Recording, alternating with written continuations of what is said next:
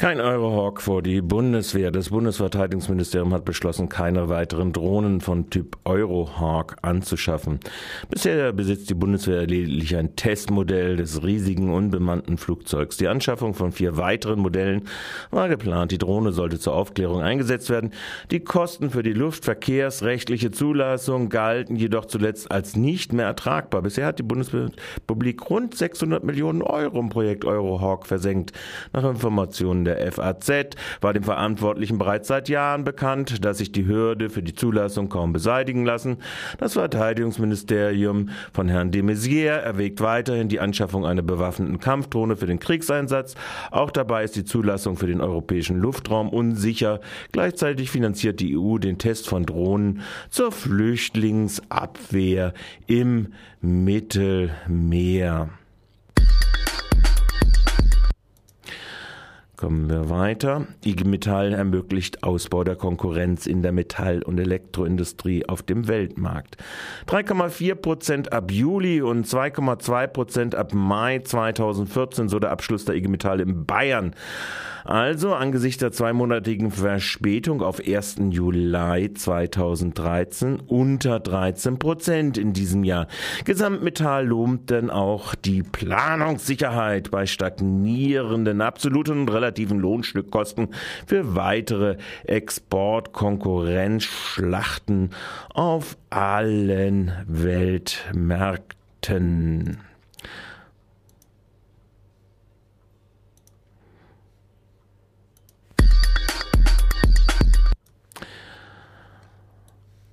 NSU-Klage verlesen. Am zweiten Protesttag gelang es dem Oberlandesgericht München endlich, die 488 Seiten der Anklage zur Verlesung zu bringen und so in das Verfahren einzubringen. Die Anklage ignoriert die starke Vernetzung des NSUs in weitere Nazi-Netzwerke und behauptet ihre Einzeltäterschaft. Aufsehen erregte die Erklärung des Vorsitzenden Richters, den Nagelbombenanschlag in der Kölner Kaupstraße gegebenenfalls ab zu trennen.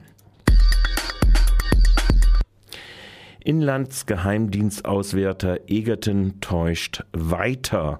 Am Montag war der ehemalige Chefauswärter des Inlandgeheimdienstes Bundesamt für Verfassungsschutz im Bundestagsuntersuchungsausschuss. Egerton, wie er sich tarnte, war völlig ahnungslos, weshalb die von baden-württembergischen Geheimdienst aufgebaute Nazi-Quelle Corelli, die der Geheimdienst jetzt mit neuer Tarnung ausgestattet hat, in seiner Zeitschrift Weißer Wolf bereits 2002 den NSU danken konnte für das Geld, nämlich aus Banküberfällen.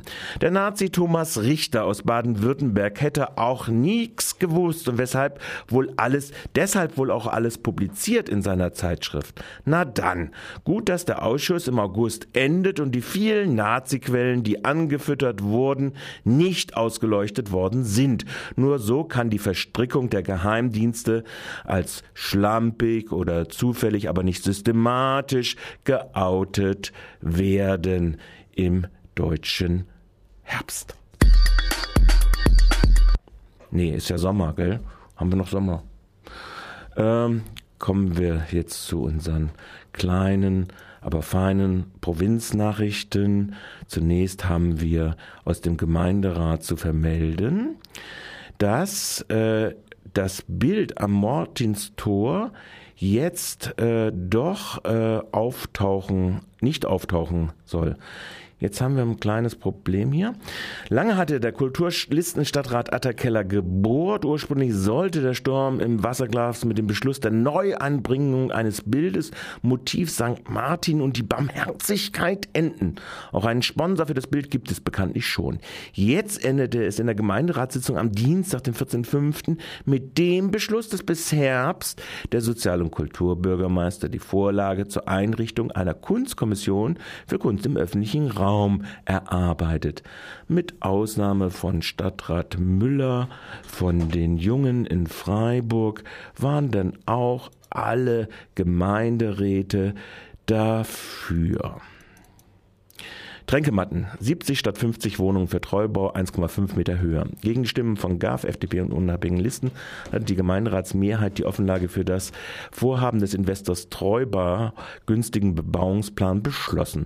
Obwohl nach Aussagen von Stadtrat Guzzoni, unabhängige Listen List, ein Komplex mit 50 bis 50, 55 Wohnungen im Stadtteil wohl akzeptiert würde, sei der jetzige insgesamt inklusive Aktika und 1,5 Meter Erhöhung wegen Grundwasserproblemen Klotz, mit dem das Fehlen eines hinreichenden Umweltgutachtens wie die als Folge des Grundwasserstands höhere Bauweise neben der Massivität der wesentliche Grund für die Ablehnung im Quartier sowie in der Bauphase die Nichtberücksichtigung der Anliegerwünsche gegen die Gefährdung spielender Kinder. Dies gefiel zwar den anwesenden Anwohnerinnen, circa 30, die heftig klatschten, nicht aber der Gemeinderatsmehrheit, die dem Appell des Baubürgermeisters folgte und sich dem Außendruck nicht beugte, so blieben die drei Fraktionen bzw. Gruppen alleine in der Ablehnung ihres äh, der Ablehnung ihres Bebauungsplans. Müller und Haag ohne Verständnis für die Besetzung des Bahnhofs Littenweiler. Schroff haben sowohl junges Freiburg-Stadtrat Sebastian Müller wie auch der Baubürgermeister Haag die am Dienstag am KUKA-Aktionstag erfolgte Besetzung des Bahnhofs in Littenweiler zurückgewiesen in der gestrigen Gemeinderatssitzung. Nachdem ein Investor zusammen mit der Deutschen Bahn AG dort die Stadt ausgetrickst hatte, spielen jetzt beide die Notwendigkeit für eine solche Besetzung herunter. Alle wären doch von der Notwendigkeit des KUKAs überzeugt und Land Land und PH hätten doch ihre Bereitschaft für Zwischenlösungen erklärt. Für die UL solidarisierte sich Hendrik Guzzoni. Dies veranlasste den OB davon zu reden, man könne unter Aktuelles ja auch über Syrien sprechen, um dann die Sitzung um 1835 zu schließen. Danach wurde dann am Bahnhof Littenweiler die Polizei Cordon enger gezogen und die symbolische Besetzung mit der Durchsuchung der Räume, wo niemand gefunden wurde, beendet. So, last not least, überwältigender Beschluss zur Aufstellung, Neuaufstellung eines Bebauungsplans Flugplatz plus Stadion. Gegen vier Stimmen. Stadtrat McKeeb, Stadträtin äh, Stein von der GAF und Schillinger wie Bergamelli von der SPD West und drei Enthaltungen, Eichele, Fiek und der dritte war unbekannt, hat der Gemeinderat mit überwältigender Mehrheit die Aufstellung eines neuen Bebauungsplans zum Flughafen mit SC-Stadion, gegebenenfalls auch Eisstadion beschlossen. Zuvor war ein Antrag der unabhängigen Listen mit Abstimmungsunterstützung durch SPD, GAF und FDP abgelehnt worden, die Entscheidung von der Tagesordnung abzusetzen und nach erst nach der für den 7.6. terminierten Bürgerversammlung zu beschließen. Für die unabhängigen Listen rächte sich jetzt ihr bald einjähriges konsequentes Mitspielen in geheimen Sitzungen der Gremien des Gemeinderates nicht nur zu diesem Thema. Die permanenten Vorentscheidungen ohne rechtzeitige Vorabinformation aller Bürgerinnen läuft er gleichermaßen beim Handlungsprogramm Wohnen der Stadt Freiburg. Fraktionsvorsitzender Moos, der dies Spiel konsequent mitspielt, setzte sich und die Fraktion so dem Ränkespiel der Verwaltung und der Mehrheit aus. Diese lieferte Munition für die gewünschten Entscheidungen, dann lanciert über die Medien des Salomon-Impressarius mit Eigeninteresse Christian Hoddeige.